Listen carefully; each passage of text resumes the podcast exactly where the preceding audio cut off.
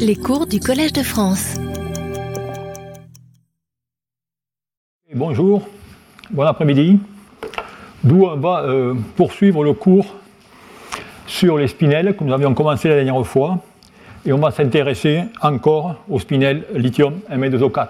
La dernière fois, nous avions vu finalement le problème majeur associé à ces spinels et qui était finalement la dissolution du manganèse dictée par la présence d'acide fluorhydrique qui variait selon le taux, dans ce cas la température, les défauts, mais également la composition des électrodes. On avait vu différentes approches et stratégies qu'on avait mis en place au niveau de l'interface, au niveau de l'électrolyte, au niveau des additifs. Et aujourd'hui, on va voir comment, en jouant sur la composition, on peut tenter de remédier à cette problématique de dissolution.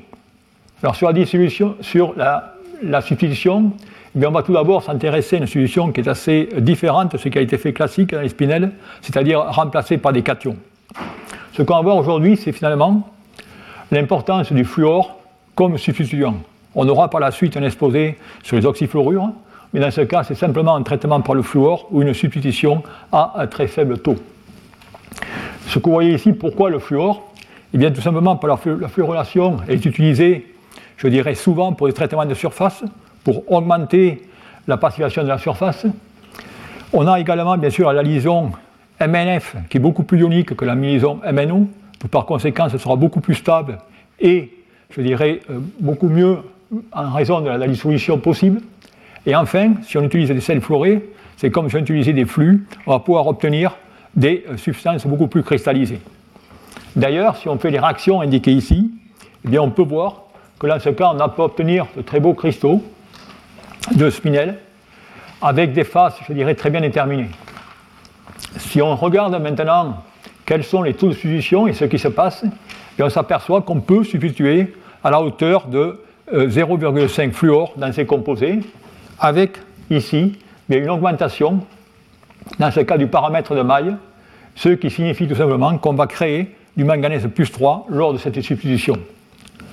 Si on regarde maintenant les comportements électrochimiques à haute température, c'est-à-dire dans le cas où on, maintenant on va mettre ces poudres dans des électrolytes, eh bien on s'aperçoit effectivement que lorsqu'on augmente le taux de fluor, eh bien on va avoir des réactivités beaucoup, plus, beaucoup moins importantes à des températures 60 degrés C.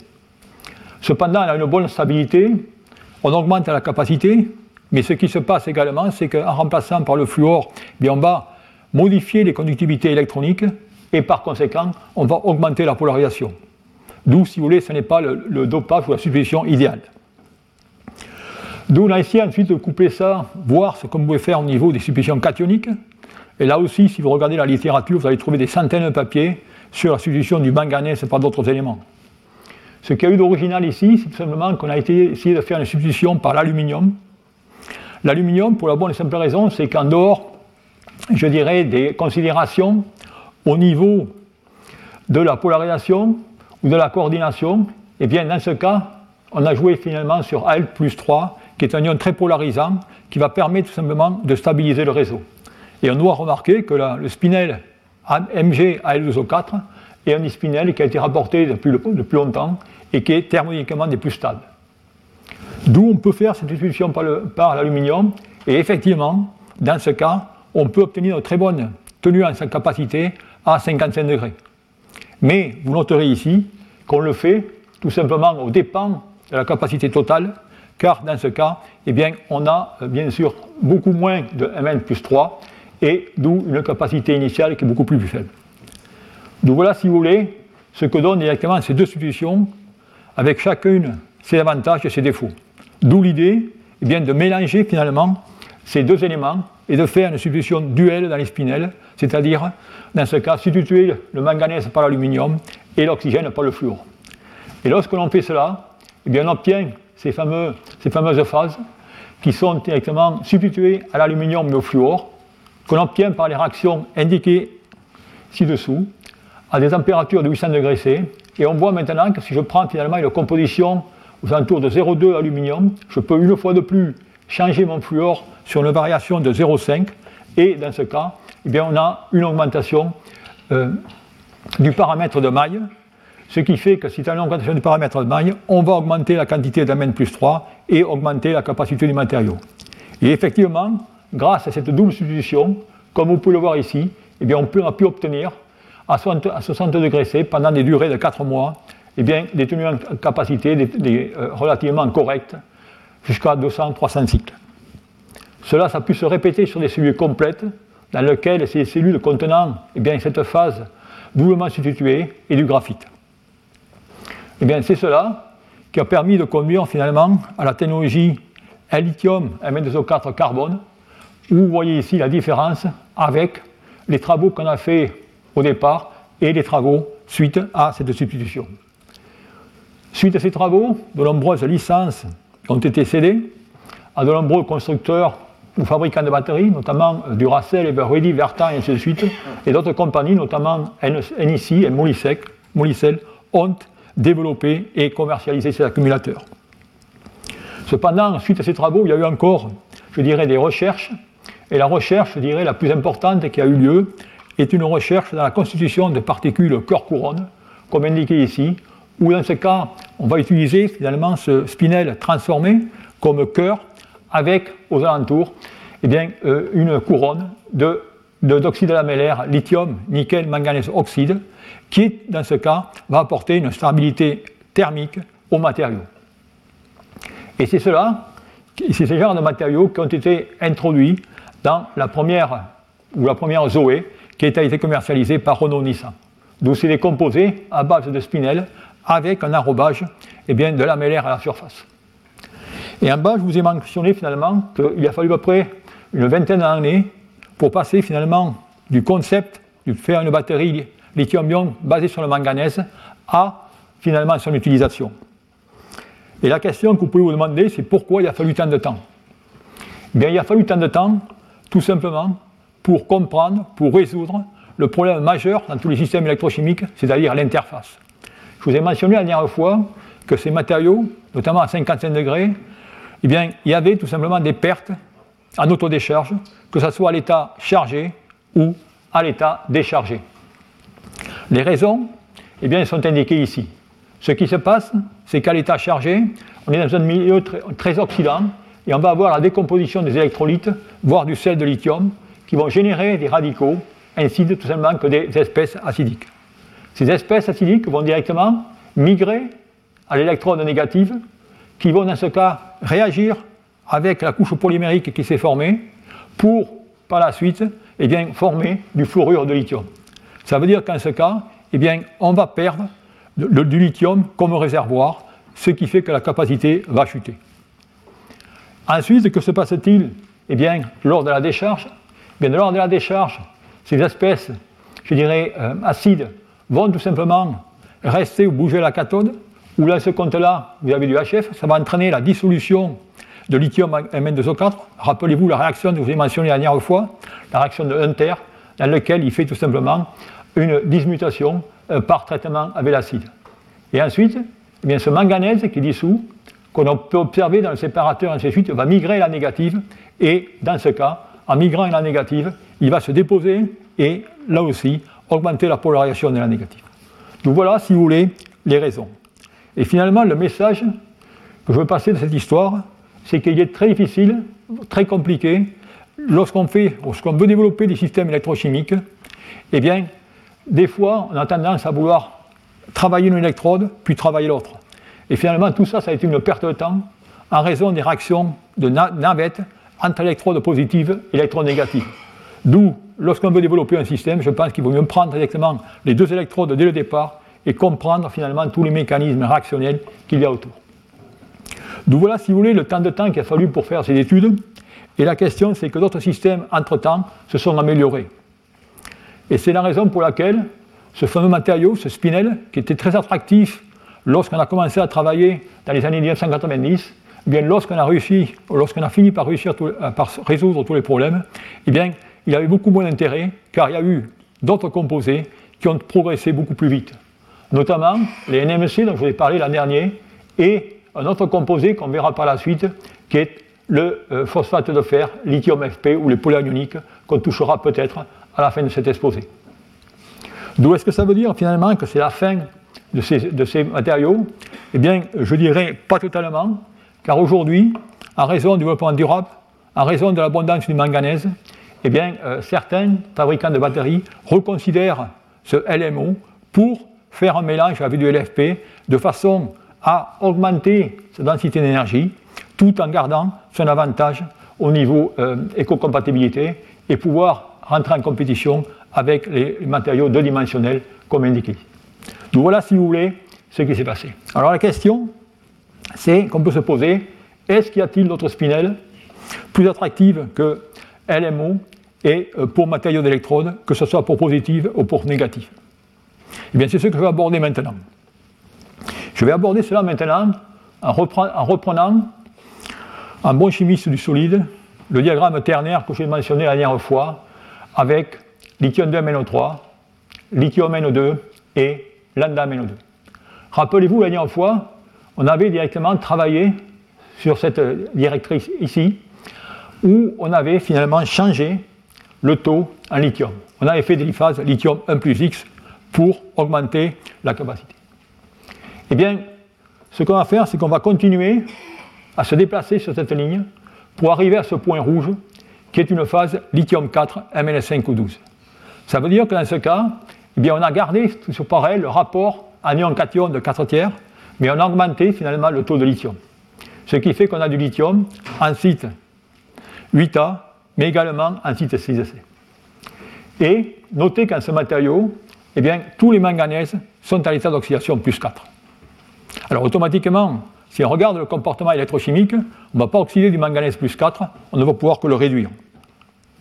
Et effectivement, si on regarde la courbe électrochimique indiquée ici, on s'aperçoit que dans ce cas, on a tout simplement la réduction du manganèse plus 4 à manganèse plus 3 qui se place ou qui arrive à un potentiel de 2,9 volts comme le second plateau du spinel. On a des capacités, je dirais, voisines du diamètre de 4. Dans ce cas, si vous le remarquez bien, on part du manganèse plus 4. Donc rappelez-vous l'effet Yanteller que j'avais mentionné la dernière fois qui arrive à 3,5. Dans ce cas, on est relativement sûr, puisque 3,5, on sera en fin d'intercalation, c'est-à-dire lorsqu'on l'aura mis ici aux alentours de 2,5 lithium. Mais, si vous voulez, ce matériau se trouve dans un potentiel qui n'est pas tellement intéressant, 3 volts, et de plus, il est même trop élevé pour réaliser des anodes de batteries à ion lithium. Alors la question qu'on peut se poser finalement, qu'est-ce qu'on peut faire en tant que chimiste pour, je dirais, adresser ou pour modifier ce potentiel? Eh bien, ce qu'on peut faire, c'est qu'on peut faire des substitutions. Et on peut faire des substitutions, c'est-à-dire qu'en ce cas, eh je veux tout simplement réduire ce potentiel pour pouvoir l'utiliser comme anode. Qu'est-ce qu'on va faire ou qu'est-ce qu'on regarde? Et on voit ici tout simplement que lorsqu'on se déplace sur le tableau périodique, de la gauche vers la droite, eh bien, l'électronégativité augmente. Si cette électronégativité augmente, vous apercevez ici finalement que le delta V, le potentiel dans ces éléments antiliants, eh bien, dans ce cas, va augmenter au fur et à mesure qu'on va tout simplement de la gauche vers la droite. Donc ça veut dire que si je veux un matériau d'électrode qui aura un potentiel relativement plus faible que le cas du manganèse, eh bien je vais travailler sur le titan. Et là, je pense que ceux qui font un peu d'électrochimie, ils ont déjà tout compris. Et le matériau qu'on va préparer, regardez comment on peut y arriver. Lithium 4, MnS5O12, vous remplacez par manganèse, vous l'avez lithium 4, Ti5O12. Et ça, c'est le matériau, je dirais, phare aujourd'hui. D'où on va voir finalement ce qu'est ce matériau, quel est son comportement au niveau électrochimique. Alors tout d'abord, on va regarder tout d'abord sa synthèse. Sa synthèse n'a rien d'original, comme la plupart des matériaux d'électrode. Ils peuvent se faire par des voies céramiques, par des voies solutions, avec, je dirais, euh, pas mal de méthodes. On peut obtenir des morphologies sur demande, les formes que vous souhaitez, et voilà tout simplement le diagramme de diffraction X. Du niveau électrochimie, eh effectivement, on s'aperçoit qu'en ce cas, le potentiel a été abaissé. On a un potentiel de 1,5 volts. Je trace ici le potentiel en fonction de la capacité. Et notez finalement le plateau. Mais surtout, ce qui est important, c'est que lors de ce plateau, eh bien, le changement de volume est seulement de 0,1%. C'est-à-dire, c'est le fameux matériau qu'on appelle un matériau sans contrainte, dans lequel eh bien, la structure va être, je dirais, euh, capable d'accepter du lithium et de relarguer du lithium sans modification du volume. Et ça, je dirais, ça aura des conséquences relativement importantes pour les applications. D'où la question, c'est ce matériau quand même présente des problèmes, des problèmes ou des questions au départ, car finalement, c'est un matériau isolant qui de 3 volts, qui va finalement s'avérer être un des meilleurs matériaux euh, pour la conduction ionique ou pour des batteries de puissance. Donc la question, c'est euh, qu'est-ce que se passe-t-il et comment comprendre tout cela? Donc voilà ici la courbe électrochimique, je dirais un peu zoomée, dans laquelle vous voyez la capacité 170 mA par gramme, et vous avez ce plateau dans lequel vous passez de la phase lithium 4 à la phase lithium 7. Ce que l'on vu auparavant, c'est que dans le cas du spinel, eh lorsqu'on mettait du lithium dans la phase lambda, Mn2O4, dans ce cas, on occupait d'abord les sites 8A et ensuite les sites 8C.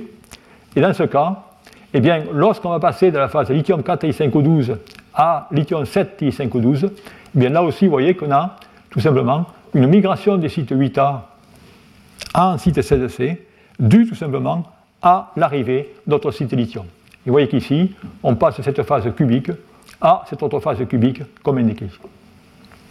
Alors la question qu'on peut se poser, c'est maintenant, finalement, comment se fait-il qu'on a une conduction si élevée et une réversibilité si bonne dans de tels composés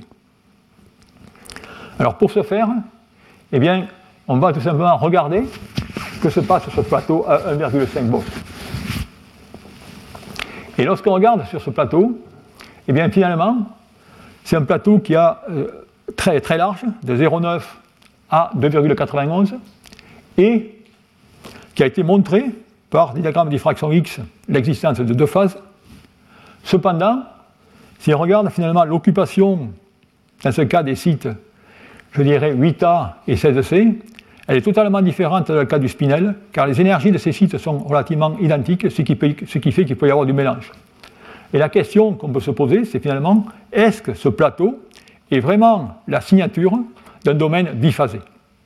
Eh bien, ce qu'on va voir, c'est que la réponse est non, puisqu'on peut, à température ambiante et avec des conditions relativement lentes, eh bien, avoir tout simplement un changement de paramètre de maille continu, c'est-à-dire une solution solide entre les deux extrêmes.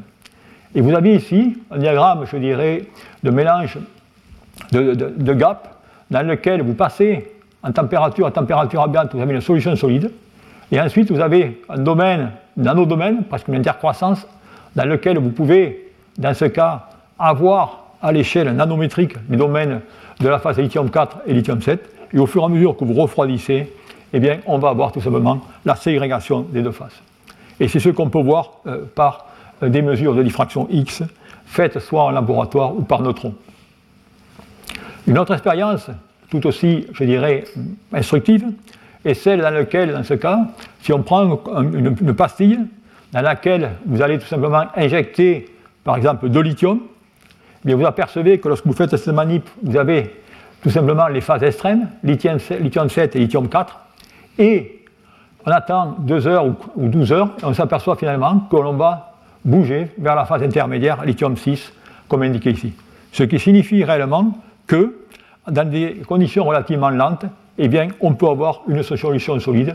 Et les phases entre lithium 4 et lithium 7 peuvent être isolées séparément. D'où, mais cela présente une importance, je vais dire, relativement intéressante euh, pour finalement voir euh, les raisons des, euh, propriétés très intéressantes en puissance, en puissance excusez-moi, de ces composés. Alors la question maintenant, c'est comment expliquer cela une fois de plus? Alors le problème, il est quand même relativement compliqué, puisqu'il défie finalement les croyances bien établies. Vous avez ici une poudre blanche, isolant, avec un gap qui est supérieur à 2,5 électronvolts, avec une conduction ionique qui est lamentable, 10 puissance moins 13, et vous arrivez ici à la fin avec une poudre noire, une conductivité excellente, et ainsi de suite. Donc ça, c'est quand même un système bizarre dans lequel on va d'un isolant à un métal, d'où par conséquent on va avoir une interface qui va être importante, ça va être une interface isolant-métal. Et comment cela va évoluer? Alors finalement, c'est par quel mécanisme eh bien, on va pouvoir avoir cette lithiation. Alors il y a plusieurs modèles qui ont été présentés. Un premier modèle qui, je dirais, est le modèle relativement classique, c'est le modèle euh, cœur-couronne dans lequel vous allez, dans ce cas, eh bien, faire la réduction et vous allez, euh, vous pouvez voir ici, euh, tout simplement réduire le matériau en surface et ensuite vous allez avoir une progression de cette interface à l'intérieur du grain pour avoir un grain totalement lithié et vice-versa. Tout ça, c'est le matériau classique, mais qui n'explique pas finalement ces domaines biphasés et ainsi de suite. Ensuite, il y a d'autres modèles, notamment un modèle qui est basé, sur les interfaces 1-1-1 au sein de ces structures entre la phase conductrice, lithium-7, et la phase isolante. Et vous avez le long de ces axes du spinel 1-1-1, vous avez les chemins de conduction où, dans ce cas, c'est les zones dans lesquelles l'intercalation du lithium va avoir lieu et va pouvoir se propager tout simplement au sein de la structure. Donc c'est ces genres de modèles qui sont tout simplement représentés aujourd'hui pour rendre compte des euh, propriétés de transport à l'intérieur de ce matériau via euh, des interfaces. Mais bien sûr, ces modèles vont dépendre une fois de plus de la taille des particules. C'est-à-dire qu'une particule nanométrique ne va pas se comporter comme une particule micrométrique et ainsi de suite. Et je pense que l'expérience qui est certainement la plus impressionnante, c'est celle que je vous présenter maintenant. Où des chercheurs eh bien, ont tout simplement fait le pari d'insérer du lithium dans ce matériau sans même mettre d'ajout ou d'additif de carbone pour avoir la percolation électronique. Et vous voyez ici une expérience à laquelle on voit le potentiel, sur lequel on a, dans ce cas, des électrodes qui sont de la fabrication indiquée ici, 98% du lithium et 2% du PVDF HFP. Et lorsqu'on regarde tel composé, sans carbone, avec des, euh, des, taux de charge qui sont quand même autour de 5 mg par cm carré, on s'aperçoit que dès qu'on directement injecte du lithium, eh bien, on a un changement de couleur, tout simplement, du matériau, qui se, qui se, qui se produit pour devenir, dans ce cas, relativement noir. Et ce qui est intéressant, c'est de montrer ici, c'est tout simplement en même temps que ces manips ont eu lieu, les personnes ont fait tout simplement de la spectroscopie de photoémission X, dans laquelle on peut déterminer le taux de titane plus 4 et le taux de titane plus 3. Mais on s'aperçoit bien sûr dans le matériau au départ, le taux de titane plus 4 vient de 100%, et dès que je mets en moi des électrons, eh bien, dans ce cas, je vais créer du titane plus 3. Bon, pourquoi? Parce que le titane plus 4, c'est un D0. Dès que vous envoyez un électron, il va dans les orbitales T2G. D'où l'importance du titane plus 3. Et dès que ce titane plus 3 est là, c'est lui qui va directement apporter la conduction. Il va y avoir un domaine de percolation et finalement, cette initiation va se faire en surface avec euh, une répartition au travers de l'échantillon. D'où par conséquent, eh bien, euh, cette, cette, couleur devient noire, tout simplement car on est dans un point d'équilibre du diagramme et on peut avoir dans ce cas des systèmes biphasés avec, je dirais, la surface qui va être euh, relativement importante pour la présence de titane plus 3. Et c'est la raison pour laquelle certains de ces matériaux, on, verra par la suite que lithium 4 et 512, des traitements dans l'hydrogène, vont permettre de générer des quantités, des pouillèmes de titane plus 3 qui vont être je dirais, des facteurs clés pour assurer une bonne conduction, euh, dans ce cas, euh, ionique et électronique. Et enfin, eh bien, on voit ici, effectivement, c'est des manips de puissance réalisées sur des électrodes indiquées ici sans carbone, où on s'aperçoit qu'on peut quand même décharger ces matériaux, envoyés ici à des régimes de 10C. Donc voilà, finalement, l'importance, je dirais, du titane plus 3 dans ces matériaux et c'est lui qui est vraiment responsable euh, pour cette, euh, euh, cette, lithiation relativement rapide. Alors bien sûr, il y a eu des substitutions, une fois de plus, pour créer des, des quantités de titane plus 3 par le magnésium et ainsi de suite, et c'est marqué et ça a été utilisé fortement. Alors là aussi, on a des matériaux qui font 170 mA par gramme comme électrode négative. La question, c'est qu'on doit rentrer en compétition avec le carbone qui fait aux alentours de 300-350. D'où comment pouvons-nous augmenter encore ces capacités? Alors, l'idée qui a, couru dans la littérature, ça a été tout simplement maintenant bien de faire, je dirais, une utilisation jusqu'à des potentiels relativement bas, aux alentours de 0 volts, comme indiqué ici. Et vous voyez ici, effectivement, qu'on peut, je dirais, mettre une quantité de lithium supplémentaire relativement conséquente Seulement, lorsque vous voyez finalement la recharge, on s'aperçoit que beaucoup de ces lithiums sont consommés et perdus dans la formation d'une SEI. Et cette formation de SEI est bien sûr bon, est néfaste, car si on veut maintenant faire une batterie lithium-ion, eh bien euh, tout ça, euh, on n'aura plus le bon, le bon, réservoir en lithium. Alors on peut effectivement cycler, vous avez les, courbes ici, dans laquelle on voit que dans ce cas, eh bien, on a bien sûr une chute de capacité au fur et à mesure qu'on va augmenter le régime. Et si on cycle jusqu'à 0 volts, mais vous voyez que dans ce cas, là, des matériaux qui ont, je dirais, au départ, une certaine capacité, mais qui sont guère peu intéressants en raison de la quantité, je dirais, gigantesque de SEI qui est responsable pour 40% euh, de pertes entre la première décharge et la première charge. D'où voilà, si vous voulez, ce type de matériaux qui, certes, peuvent vous donner un gain de 20% en capacité, mais au dépend de, je dirais, de performances relativement médiocres dans notre figure de mérite et par conséquent ne pas utilisables pour les batteries à ion lithium. Alors la question, si vous voulez, c'est pourquoi ce matériau, ce fameux lithium 4i512, est, je dirais, presque le seul matériau aujourd'hui qui est capable de réaliser ou de, de conduire à la fabrication de batteries de puissance et d'envisager des charges rapides. Eh bien, euh, je vais vous montrer un peu cela sur ce transparent qui va, vous qui va expliquer les raisons pour lesquelles ce fameux lithium 4i512 est, je dirais, exceptionnellement intéressant. Je vais prendre le cas de recharge d'une batterie, de voiture électrique, si vous voulez, et pourquoi ce matériau est-il intéressant Eh bien, pour expliquer cela, je vais reprendre cette courbe relativement simple, qui est finalement découpler les variations du potentiel de la positive, NMC, et de la négative, graphite, dans une batterie d'aujourd'hui, lithium-ion NMC. Maintenant, si je veux faire une charge rapide, ça veut dire que je vais envoyer un courant relativement important, d'où une impédance importante, d'où une polarisation très importante. Et qu'est-ce qui se passe? Vous voyez tout simplement que lorsque je fais ça, eh j'ai le potentiel de mon électrode négatif, mon électrode de carbone, qui devient plus basse que le potentiel de lithium. Et ça, c'est la situation, je dirais, qui va vous conduire à cette formation de dépôt de lithium ou de dendrite. Alors, pour contrecarrer cela, eh bien, tout simplement, il suffit directement de changer cet électron négatif et de prendre un potentiel supérieur. Eh bien, l'idéal, c'est effectivement lithium 4i512 qui nous permet tout simplement de monter un potentiel de 1,5 volts. Et maintenant, vous pouvez avoir des charges 10, 15 ou 20 C. Eh bien, vous n'allez jamais directement franchir ce domaine de dépôt de lithium.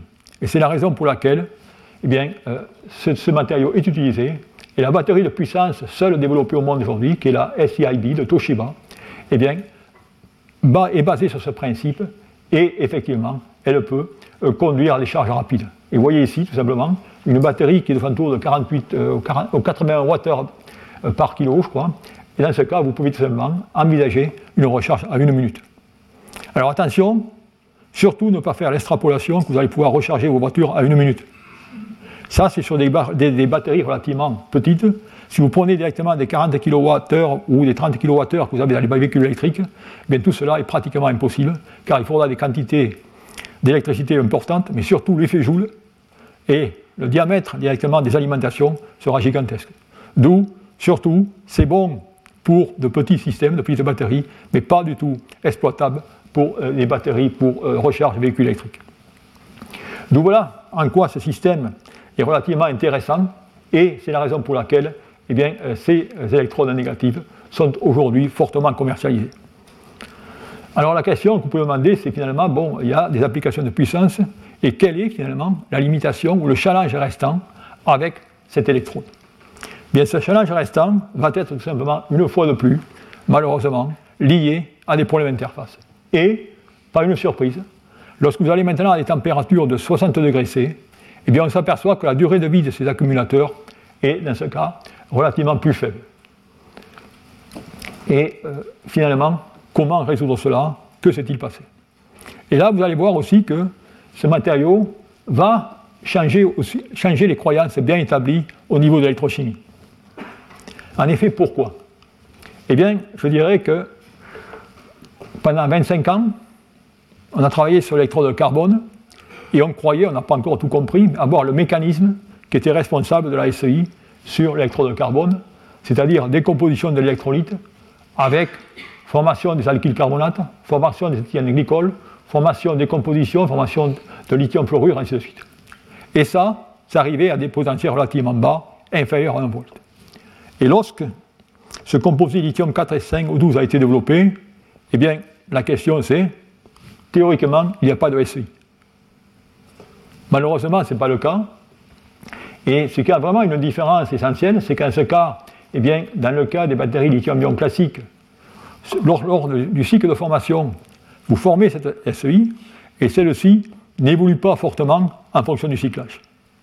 Une différence essentielle où on ne, pensait pas avoir cette SEI, dans le cas eh bien, de lithium 4 et I5O12, on a un dégazage qui se produit lors de l'étape de formation, mais qui continue lors du cyclage. C'est-à-dire qu'on a une SEI en potentiel supérieur à 1 volt pour sûr, et la question finalement, quelle est l'origine de cette SEI Pourquoi il y a une SEI sur ces composés à base de titane? Eh bien là aussi, on va revenir sur des approches classiques euh, que l'on fait dans les laboratoires d'électrochimie lorsqu'on s'adresse à ces interfaces, comprendre ce qui se passe en surface, eh bien on va reprendre des manips classiques où, eh bien dans ce cas, on va prendre les électrolytes, on va prendre les solvants, et on va une fois de plus se mettre à des températures de 57 degrés pour 60 degrés pour augmenter les cinétiques et voir ce qui se passe. Et là, vous avez des poudres de LTO qu'on va mettre directement dans des euh, solvants ou des électrolytes. Eh bien, ce qu'on observe, tout simplement chimiquement, eh bien, on a des évolutions. C'est-à-dire, on a des dégazements de CO2 avec des solvants seuls et avec le cas des électrolytes, eh bien, on peut avoir dans ce cas de plus la formation d'une SEI, comme indiqué ici. Électrochimiquement, on peut faire les mêmes manips en parallèle, et ce qu'on s'aperçoit, eh bien, si on prend des cellules complètement déchargées pour 3 mois en stockage, ou alors des cellules cyclées assez sur 2 pendant 400 cycles à 50 degrés, eh bien, on obtient également ces dégagements gazeux, CO2, H2, avec une formation d'une SEI, toujours pareil, avec un changement de phase en surface, genre type rock salt, plus décomposition d'alkyl carbonate et éthylcarbonate. C'est-à-dire qu'on est presque dans une situation, si je peux dire, identique à cette fameuse couche qu'on avait sur le carbone. Alors la question derrière tout ça, eh qu'est-ce qui se passe? Bien là aussi, il y a eu des études systématiques qui ont consisté à regarder toute une quantité de solvants qui soient directement des carbonates cycliques comme EC, PC, acycliques comme DMC, avec des électrolytes, différentes sortes de sels. Et dans ce cas, ces manips ont été faits de façon intéressante avec la phase lithium 4 TI5O12 et la phase TiO2 rutile. Alors pourquoi cette phase TiO2 rutile? Ben, Ce n'est pas innocent, parce que cette phase TiO2 rutile, eh bien, on sait qu'elle a tout simplement des euh, propriétés ou des réactions de, euh, utilisées en photoélectrochimie pour faire des réactions autocatalytiques et de dépollution de certains solvants, ainsi de suite. D'où c'est la raison pour laquelle, eh bien, dans ce cas, on peut regarder ce qui se passe à la surface de ces, euh, de ces lithium 4 et 512 et on s'aperçoit ici, vous avez une, réaction de cycloaddition, dans laquelle, tout simplement, les liaisons pendantes du titane sont capables, tout simplement, d'ouvrir des cycles époxy, comme indiqué ici, pour fabriquer ici du euh, carbonate propylène. Et ça, c'est important, parce que ça se fait sur des mécanismes dans lesquels, dans ce cas, c'est le titane qui a joué le rôle de catalyseur pour la décomposition et la formation de cette SEI. Vous avez ici déjà deux réactions dans laquelle le titane va tout simplement attaquer l'oxygène d'un euh, carbonate linéaire pour vous donner du CO2, rappelez-vous qu'on avait sur la photo, plus des alkyles carbonates.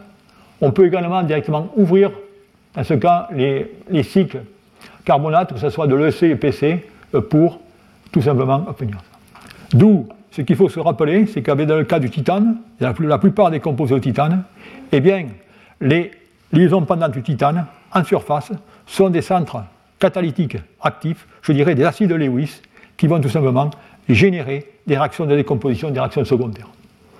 Alors, une fois de plus, eh bien, le jeu pour empêcher cela va consister à faire de l'enrobage. Et c'est ce que je vous montre ici, où il y a eu tout simplement les surfaces titane qui ont été traitées par une nitrure de titane. Et dans ce cas, on s'aperçoit que finalement la conversion de PC est euh, fortement diminuée. D'où c'est la façon dont aujourd'hui eh bien, on essaie d'améliorer la stabilité de ces matériaux à haute température, à 65 degrés. Et ces travaux bien, sont généralisés, avec actuellement eh des travaux tout simplement sur l'enrobage de ces particules de lithium 4 512 euh, par de nouveau des enrobages de carbone, de trifluorure d'aluminium, et ainsi de suite. Vous apercevez ici, dans le cas de particules non enrobées, vous avez les sites actifs, et là, directement, vous saturez et vous empêchez ces sites actifs. Et grâce à cela, eh on peut avoir maintenant des batteries qui vont cycler nettement de façon nettement meilleure à 60 degrés avec, je dirais, ces, euh, astuces d'enrobage. vous voyez ici une batterie NMC, LTO, côté au carbone, où vous voyez la reproduction, ou la reproductibilité, excusez-moi, de ces courbes de cyclage, avec dans ce cas aucun gonflement de la cellule cell. Par contre, si vous utilisez directement un LTO qui est non protégé, eh bien vous allez obtenir dans ce cas euh, cet aspect indiqué ici. Donc voilà, si vous voulez, ce qui se fait sur cette phase lithium 4 et 512. Alors la question qu'on peut se poser, c'est finalement, est-ce qu'il y a d'autres matériaux susceptibles de remplacer euh, ce fameux titanate? Alors, il y a d'autres matériaux qui ont été, je étudiés. Un que je trouve relativement intéressant, qui est la phase, la même, la même phase, lithium 4, lithium, lithium CrTO4, comme indiqué ici, c'est lithium 4 CrTO5 O12, la même chose. Et dans ce cas, eh bien, euh, ce qui se passe, vous voyez, on a une solution solide, c'est-à-dire, voyez que la, différence entre les sites 8A et les sites 16, c eh bien, sont beaucoup plus faibles. Et ce qui est intéressant, c'est qu'on a un potentiel de 1,5 volts. C'est-à-dire que finalement, on a changé un cation, on a, on a mis tout simplement du chrome, et ce chrome n'affecte pas du tout, tout simplement, l'électrochimie, pour la bonne et simple raison que ces, niveaux accepteurs sont tout simplement déplacés par rapport à celui du titane. Et de plus, si vous réduisez le chrome plus 3 en chrome plus 2, vous voyez dans ce cas des augmentations de taille relativement conséquentes, que ce soit du chrome low spin ou high spin, alors que dans le cas du manganèse, eh bien, par réduction, on peut avoir, je dirais, dans ce cas, des modifications de taille relativement plus faibles. D'où, on n'a pas directement, dans ce cas, de, euh, changement, on maintient le redox du titane. Mais alors, ce qui est intéressant, c'est de se demander qu'est-ce qui arrive au chrome plus 3, et notamment si on l'oxyde. Eh bien, effectivement, on peut, dans ce cas, oxyder le chrome plus 3 en chrome plus 4. Dans ce cas, on a un changement drastique du rayon ionique qui passe de 0,62 aux alentours de 0,55. Mais ce changement rayon ionique va entraîner automatiquement une modification de la structure, et la structure, si je peux dire, va euh, dans ce cas se dégrader euh, considérablement. C'est la raison pour laquelle vous avez un pic d'oxydation, et ensuite ce pic d'oxydation va disparaître dans la première décharge, et ainsi de suite. Donc voilà, si vous voulez, les matériaux qu'on peut avoir dans ce type de spinel avec des substitutions, mais euh, je dirais lithium 4 et 512 reste encore à ce jour le matériau phare. Donc voilà les substitutions que l'on peut faire du côté, je dirais, euh, des cations pour abaisser les potentiels. Et la question qui se pose maintenant, bien, est-ce qu'on peut aller dans l'autre aspect de potentiel et augmenter le redox des cations dans ces matériaux? Bien là aussi, c'est un point que je vais traiter maintenant. Est-ce qu'on peut obtenir des spinels à très haut potentiel approchant les 5 volts? Alors, comment faire cela? Eh bien, On va partir une fois de plus sur le raisonnement de cette électronégativité qui va tout simplement augmenter lorsqu'on va de la gauche vers la droite vers la périodique. On s'aperçoit maintenant que si je veux aller vers des hauts potentiels, eh bien, je vais, je vais devoir m'adresser à des composés de type nickel, voire cobalt, et ainsi de suite. Et ce qu'on va regarder maintenant, c'est une nouvelle phase dérivée de la spinelle, qui est de la phase lithium, nickel, manganèse, oxyde, qu'on appelle la phase lithium NMO. Alors pourquoi cette phase est-elle intéressante? Elle est intéressante, bien sûr, d'un point de vue, je dirais, environnement durable, car celle-ci ne contient pas du tout de cobalt par rapport au LCO ou par rapport au NCA. Elle contient pas mal, bien sûr, de nickel, mais surtout du manganèse. Et ici, je vous montre que finalement, si on compare cette phase lithium, nickel, manganèse à la phase lithium-NMC qu'on avait étudiée auparavant, on s'aperçoit qu'en ce cas, bien, on a 50% de moins de lithium, on a moins 100% parce qu'il n'y a pas de cobalt dans la phase. En nickel, il est 60% moins riche, et finalement, on a du manganèse qui est 272%. Ça veut dire que dans ce cas, on a un matériau qui, je dirais, au niveau des éléments, de l'abondance et des coûts, est relativement idéal. Maintenant, qu'en est-il au niveau de la capacité ou la densité d'énergie?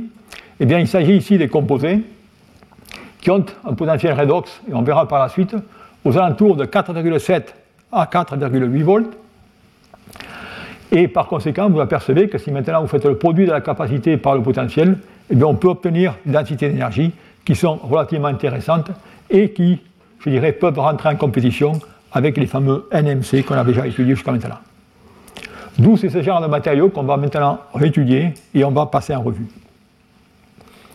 Alors ce matériau, eh bien, les avantages, je vous ai mentionné, c'est son haut potentiel d'opération, sa structure 3D qui va permettre des cinétiques de lithiation relativement rapide et son éco-compatibilité. Mais là aussi, parce que vous parlez de, de très haut potentiel, il y a des défis qu'il va falloir prendre en considération. Une fois de plus, on va travailler à des potentiels de 4,9 volts. Quels vont être les électrolytes adéquats qui seront assez résistants à ces potentiels? Il y a, qui existe toujours, la dissolution du manganèse, qui est inhérente à la structure spinelle. Et ensuite, en remplaçant par le nickel, bien ce cas aussi, on prend une pénalité au niveau de tout simplement des conductivités électroniques du matériau. Et, bien, et on va dans ce cas avoir une fois de plus des problèmes récurrents à la spinelle, à sa synthèse, avec le taux de cation, le taux d'oxygène et euh, pas mal de défauts. Alors ces composés, eh bien, effectivement, on peut faire la solution solide. Et cette solution solide est indiquée ici, où je trace la, variation du paramètre de maille avec tout simplement la variation de x. Et on s'aperçoit effectivement qu'on a une solution solide euh, qui est valable jusqu'à x égale 0,5, c'est-à-dire lithium, nickel 0,5, manganèse 1,5 euh, euh, au 4. Et on s'aperçoit que la concentration en manganèse eh bien, va diminuer au fur et à mesure que je fais la taux de substitution en nickel. Et là aussi, il y a un exemple intéressant, c'est pourquoi finalement dans ce matériau, initialement vous allez substituer du manganèse plus 3 par du nickel plus 3, et pourquoi on ne trouve pas du nickel plus 3 à la fin? Bien, pour la bonne et simple raison, si vous, avez vous allez avoir un système redox interne, ou dans ce cas, bien, en raison de la position des niveaux que j'ai tracé directement, que j'ai indiqué ici, eh bien, il va y avoir tout simplement l'électron du manganèse plus 3 qui va se déverser sur tout simplement les orbitales EG du nickel, de façon que le nickel devienne un D8, c'est-à-dire nickel plus 2. Et cela eh va se produire jusqu'à ce qu'on ait finalement un taux de manganèse plus 3 de 0,5, où on aura notre 0,5 nickel euh, totalement en D8. D'où ce matériau est intéressant. Que se passe-t-il au niveau électrochimique? Bien, Au niveau électrochimique, lorsqu'on fait directement le cyclage, si on regarde un cyclage dans lequel on va limiter un potentiel de coupure à 4,3 volts, bien on obtient tout simplement le début de la courbe, et ça, tout simplement, ça correspond au redox du manganèse, comme on peut déduire une fois de plus par la structure de bande. Vous voyez que je suis tout simplement en train de prendre dans ce cas eh bien, les électrons du manganèse plus 3 indiqués au niveau de Fermi. Maintenant, et on s'aperçoit automatiquement, c'est que euh, au fur et à mesure que mon taux de manganèse, eh bien, le, mon taux de manganèse ou le taux de nickel, excusez-moi, augmente, eh bien, je vais décroître tout simplement la contribution du manganèse. Et si je vais à la composition nickel 0,5, eh bien, dans ce cas, vous voyez que je n'ai pratiquement plus de manganèse plus 3 dans mon composé, et je tombe sur un plateau à 4,7, où je prends directement maintenant les électrons de mi niveau nickel dans cette structure de bande. Donc voilà, si vous voulez, ce qui se passe au niveau électrochimique, avec les deux couples redox manganèse plus 3, manganèse plus 4 et nickel plus 2, nickel plus 4, où on peut obtenir un matériau avec le maximum de capacité avec x égale 0,5. Alors, qu'en est-il vraiment de la structure ou du diagramme de phase de ce composé? Eh bien, à température ambiante, on voit que cette courbe n'est pas parfaitement plate. Il y a, je dirais, une, marche d'escalier ici.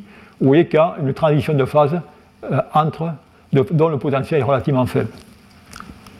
Et si je regarde maintenant le diagramme de phase complet, eh bien vous apercevez que dans ce cas, je peux travailler sur ce plateau à 4,7 volts, où vous avez, dans ce cas, eh bien, deux domaines biphasés, je reviendrai par la suite avec une phase cubique.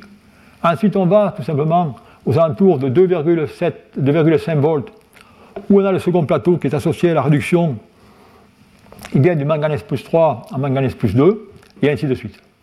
La question, c'est est-ce que c'est toujours aussi simple? Est-ce qu'on a toujours des courbes aussi identiques? Et non Et la réponse est non, puisque ça va tout simplement varier en fonction de la synthèse. Et là aussi, vous allez voir ça va être un cauchemar d'arriver à savoir les phases que l'on a. Alors la synthèse, une fois de plus, elle peut avoir lieu selon des conditions en sel fondu, en sol gel, en solution, une fois de plus, euh, autant que vous voulez. Et on s'aperçoit que si on a des températures de synthèse relativement différentes, 700 degrés, 750 degrés, regardez les diagrammes de diffraction, ils sont totalement différents. Et comment peut-on contrôler cela? Eh bien, ce qui se passe, c'est qu'on a deux types de spinels. On a un spinel qui est totalement ordonné, dans lequel on a le nickel qui va occuper les sites 4B, le manganèse les sites 12D. C'est une structure cubique avec le couple d'espace P43332 et une structure, une structure spinel totalement désordonnée, FED-3M, sur lequel on avait travaillé, dans lequel le lithium et le manganèse eh bien, peut tout simplement intervertir. Et finalement, de quoi s'agit-il? Quelle, différence structurale cela va imposer sur les propriétés électrochimiques? Mais on s'aperçoit qu'au niveau électrochimique, on a là aussi ce changement de phase aux alentours de x égale 0,5, dont l'amplitude va changer selon qu'on a une phase ordonnée ou désordonnée, et plus le taux de manganèse plus 3 va diminuer, et plus directement cette, amplitude va diminuer. Mais pour vous dire finalement, voilà tout simplement les courbes électrochimiques associées à différents composés de la phase lithium, nickel, 0,5, manganèse 1,05 O4 euh, qui ont été synthétisés. Et vous voyez qu'en ce cas, eh bien, une fois de plus, on ne maîtrise pas du tout, comme, dans le cas du spinel lithium 1,04, la synthèse de ces composés. D'où on va essayer maintenant de comprendre et de voir comment on peut ajuster cette synthèse. Alors pour ajuster cette synthèse, eh on va tout simplement essayer de mimer les conditions de température, les, chauffages en température, ou dans ce cas, ce que vous regardez, c'est les pertes en poids du composé en fonction de la température d'un mélange lithium, nickel 0,5, Mn0,5 O4. Et vous apercevez qu'à une température eh bien, de 600 ou 700 degrés, vous avez une perte en poids rapide. D'où on peut suivre cela par des chambres, température, par des chambres de température et on peut s'apercevoir que, effectivement, il y a une modification de la structure. Et si on refroidit ces échantillons par des trempes, on s'aperçoit qu'on a toujours une structure spinelle, mais qui va coexister avec une structure rock salt, indiquée ici de la, forme lithium X, Ni1-XO. D'où, dans ce cas, eh bien, au contraire de la phase spinelle qu'on a vu l'autre jour, on n'a pas dans ce cas la création de lacunes d'oxygène, mais on a tout simplement un système relativement complexe dans lequel il y a une dimixion en fonction de la température, avec la formation d'une phase roxol et toujours la phase spinelle, nickel, manganèse, oxygène, dans lequel, dans ce cas, il y a euh, tout simplement une perte en nickel. Donc voilà, si vous voulez, la complexité de cette synthèse. Alors pour suivre cela, eh bien, il y a eu des manips récentes, je dirais des manips relativement élégantes, qui ont été faites pour comprendre réellement cette structure ou cette transition ordre-désordre dans ces spinels. Et ça sont des manips qui ont été faites par neutrons à haute température, où vous avez dans ce cas le four où l'échantillon va être placé dans un creuset d'oxyde de, magnésium et on va tout simplement chauffer sous une atmosphère contrôlée et prendre tout simplement dans ce cas l'image X de l'évolution des poutres. Et ce qu'on regarde ici, c'est qu'on va tout simplement aller à des températures de 700 euh, degrés et on va, dans ce cas, vérifier ou regarder l'évolution de euh, ce, de ce diagramme de diffraction, si je peux dire, indiqué ici. Et ce qu'on s'aperçoit, c'est qu'on aperçoit, on voit, excusez-moi, les raies associées à la phase désordonnée, et après 700 minutes, on aperçoit tout simplement les premières raies indiquant que le système est en train de s'ordonner. Et on peut le voir très bien si maintenant on trace les diagrammes de diffraction X des phases à 700 degrés laissées 10 minutes, ou alors laissées 750 minutes, et vous voyez ici les pics associés à la phase spinelle ordonnée qui apparaissent. On peut dans ce cas également regarder la variation du paramètre de maille, et on s'aperçoit que lorsque on recuit pour des temps plus longs à 700 degrés, on voit que le paramètre de maille décroît. Ça veut dire dans ce cas que la quantité de manganèse plus 3 décroît et automatiquement, ça veut dire qu'on est en train de purifier la phase parce que je vous rappelle que dans la phase parfaitement ordonnée, il n'y a que du manganèse plus 4.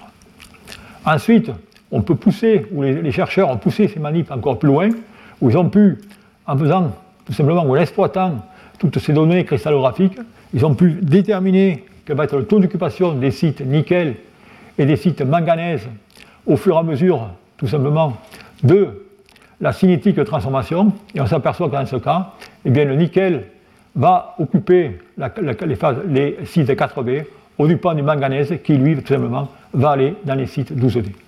D'où on arrive, grâce à ces mesures, à avoir, je dirais, une compréhension relativement fine de toute la cristallochimie à l'intérieur de ce système et ça permet de déduire des, euh, des conditions de synthèse. Alors maintenant, la question c'est, je vous ai parlé de 700, 750 degrés, que se passe-t-il si je vais à plus haute température? Bien, si je vais à plus haute température, toujours pareil, par les mêmes mesures, bien, on s'aperçoit maintenant qu'on a, à plus haut que 750 degrés, l'apparition d'autres, je dirais, tracés de, de structures différentes, qui est la phase rock-salt qui apparaît. Et on peut maintenant suivre, en fonction de la température de chauffe et de refroidissement, quel va être le rapport des phases rock-salt et des phases spinel. Et vous avez ici, je dirais, un, très beau graphe dans lequel vous avez, en fonction de la température, la phase spinel qui va être majeure à 700, à, 700 euh, degrés ici, et ensuite vous allez avoir une décomposition en phase rock-salt, euh, comme mentionné. Donc voilà, si vous voulez, les informations que l'on peut obtenir. Alors de cela, eh bien, on peut par la suite passer à l'électrochimie, et on s'aperçoit qu'en électrochimie, une fois de plus, c'est un peu le fiasco si je peux dire, c'est que les phases ordonnées et désordonnées vont différencier par le taux de manganèse plus 3, par l'amplitude de cette transition de ce domaine biphasé, où on peut voir ici, finalement, que les phases désordonnées sont nettement meilleures que les phases ordonnées d'un point de vue électrochimique, et cela tout simplement euh, dû à, certaines occupations des sites 8C euh, et 16D euh, par le lithium et autres. Donc la question maintenant, c'est qu'en est-il? Quelle différence y a-t-il au niveau du mécanisme réactionnel en cette phase ordonnée et cette phase désordonnée? Là aussi, on peut faire des études de diffraction X. Vous avez une étude qui est faite sur la phase cubique, qui dans ce cas est la phase ordonnée, et vous apercevez que on a tout simplement, dans ce cas, eh bien, deux domaines de réaction biphasée, avec chacun associé à un changement de volume de 3%. Maintenant, si on passe sur les phases qui sont les phases désordonnées, eh vous apercevez qu'en ce cas, eh l'évolution est totalement différente. On a une solution solide avant, tout simplement, d'obtenir une phase euh, biphasée ou un système, euh, une phase biphasée. D'où Là aussi, eh c'est ce mécanisme réactionnel entre ce système biphasé à deux reprises et ce système solution solide biphasé qui va être responsable euh, pour, je dirais, euh, les, capacités en cyclage de ces différents matériaux et stabilité aux températures. Alors pour maintenant bien, euh, finalement dessiner le matériau optimisé, puisque je voulais dire qu'il nous faut une phase désordonnée, eh bien, il va falloir tout simplement jouer sur le taux de manganèse plus 3. Et ce taux de manganèse plus 3, on peut jouer en ajustant les conditions de synthèse qui sont relativement complexes. Rappelez-vous, température, temps de recuit, ou alors en jouant sur la stoichiométrie et en travaillant tout simplement avec des quantités de nickel moins importantes. Et c'est ce que les chercheurs ont fait, où ils ont tout simplement travailler sur la phase nickel 04 Mn16O4, qui celle-ci est beaucoup plus facile à synthétiser d'un point de vue des ordonnées, et ont réalisé dans ce cas bien, des électrodes qui ont des performances, je dirais, relativement intéressantes, même relativement impressionnantes, comme avec des potentiels à 4,9 volts. Vous voyez ici qu'il y a toujours, bien sûr, la quantité de manganèse plus 3 manganèse plus 4 associée au fait qu'on n'est pas nickel 0,5. En puissance, c'est des matériaux qui sont comportent jusqu'à des, régimes 10C. Et vous avez à 50 degrés une bonne tenue euh, en cyclage jusqu'à jusqu'à 400 euh, ou 500 cycles. Donc voilà, si vous voulez, euh, un peu l'état de l'art sur ces matériaux. Alors on peut s'amuser maintenant, bien sûr, à faire, grâce à ces matériaux, des batteries lithium-ion complètes. Et si on fait des batteries lithium-ion complètes, je vous montre maintenant ce qui peut se faire si je prends maintenant lithium 4i5O12 comme électronégative qu'on avait déjà mentionné. Eh bien, dans ce cas, vous voyez qu'on a, à 25 degrés, bien, une très bonne performance en cyclage avec des capacités relativement intéressantes. Par contre, si on va maintenant à 55 degrés, une fois de plus, eh bien, c'est la problématique où 55 degrés avec des additifs, même du FEC, on s'aperçoit qu'on a une chute brutale de la, tenue, de la capacité à ces hautes températures. Donc là aussi, une fois de plus, eh il va falloir trouver des électrolytes appropriés euh, pour améliorer ce système et en diminuer euh, tout simplement la réactivité à 57 degrés. Alors, pas de surprise, l'approche sera identique aux précédentes. C'est à dire qu'on va utiliser les mêmes stratégies, la morphologie, l'arrobage et les électrolytes. Bien sûr, je ne vais pas repasser tout ça en détail, mais je vous mentionner exactement ce qui a pu être obtenu en ajoutant dans ce cas eh bien, un additif relativement spécial qui est le 1,3 propène sulfone, ou dans ce cas, eh bien, des batteries LNMO graphite ont pu être obtenues avec, dans ce cas, des performances en tenue en cyclage et en puissance qui sont relativement importantes. Et là aussi, de nombreux additifs aujourd'hui sont utilisés. Je vous ai mentionné le sulfone, mais il y a également l'anhydrix succinique qu'on peut utiliser et d'autres. Et on retrouve finalement toujours pareil la même combinaison d'électrolytes ou d'additifs dans ces matériaux. D'où là aussi, c'est des systèmes intéressants, mais où on n'a pas tout simplement, réussi à maîtriser la stabilité à 55 degrés. D'où, où est-ce qu'on en est dans ces systèmes Eh bien, effectivement, comme vous pouvez voir ici, je vous ai montré qu'on pouvait travailler sur cette spinelle à 4,7,7 volts. On a maintenant un spinel lithium 4,5 à 1,5 volts. Et là, on peut faire eh bien, des batteries de, des systèmes à 3 volts. Et ça, c'est un système à 3 volts qui a été publié il y a déjà pas mal d'années. Et vous voyez qu'on euh, a, dans ce cas, eh bien, une tenue en cyclage à température ambiante aux alentours de 2000 cycles. Ce qui est relativement impressionnant, mais malheureusement, une fois de plus, je me répète, on n'arrive pas à maîtriser cette chimie à de très hautes températures. D'où, pour conclure un peu sur cette histoire, eh bien, euh, qu'est-ce que je vous ai montré sur ces fameuses phases spinelles ou ces fameux spinels à haut potentiel? Ils sont certainement très intéressants d'un point de vue, je dirais, performance et puissance. Par contre, il y a des difficultés énormes au niveau de la synthèse entre savoir si on peut avoir cette phase ou comment, quels sont les paramètres à ajuster pour avoir une phase ordonnée ou une phase désordonnée. Et une fois de plus, eh bien, on n'est pas, je dirais, euh, capable aujourd'hui d'avoir les bons électrolytes pour aller jusqu'à 5 volts.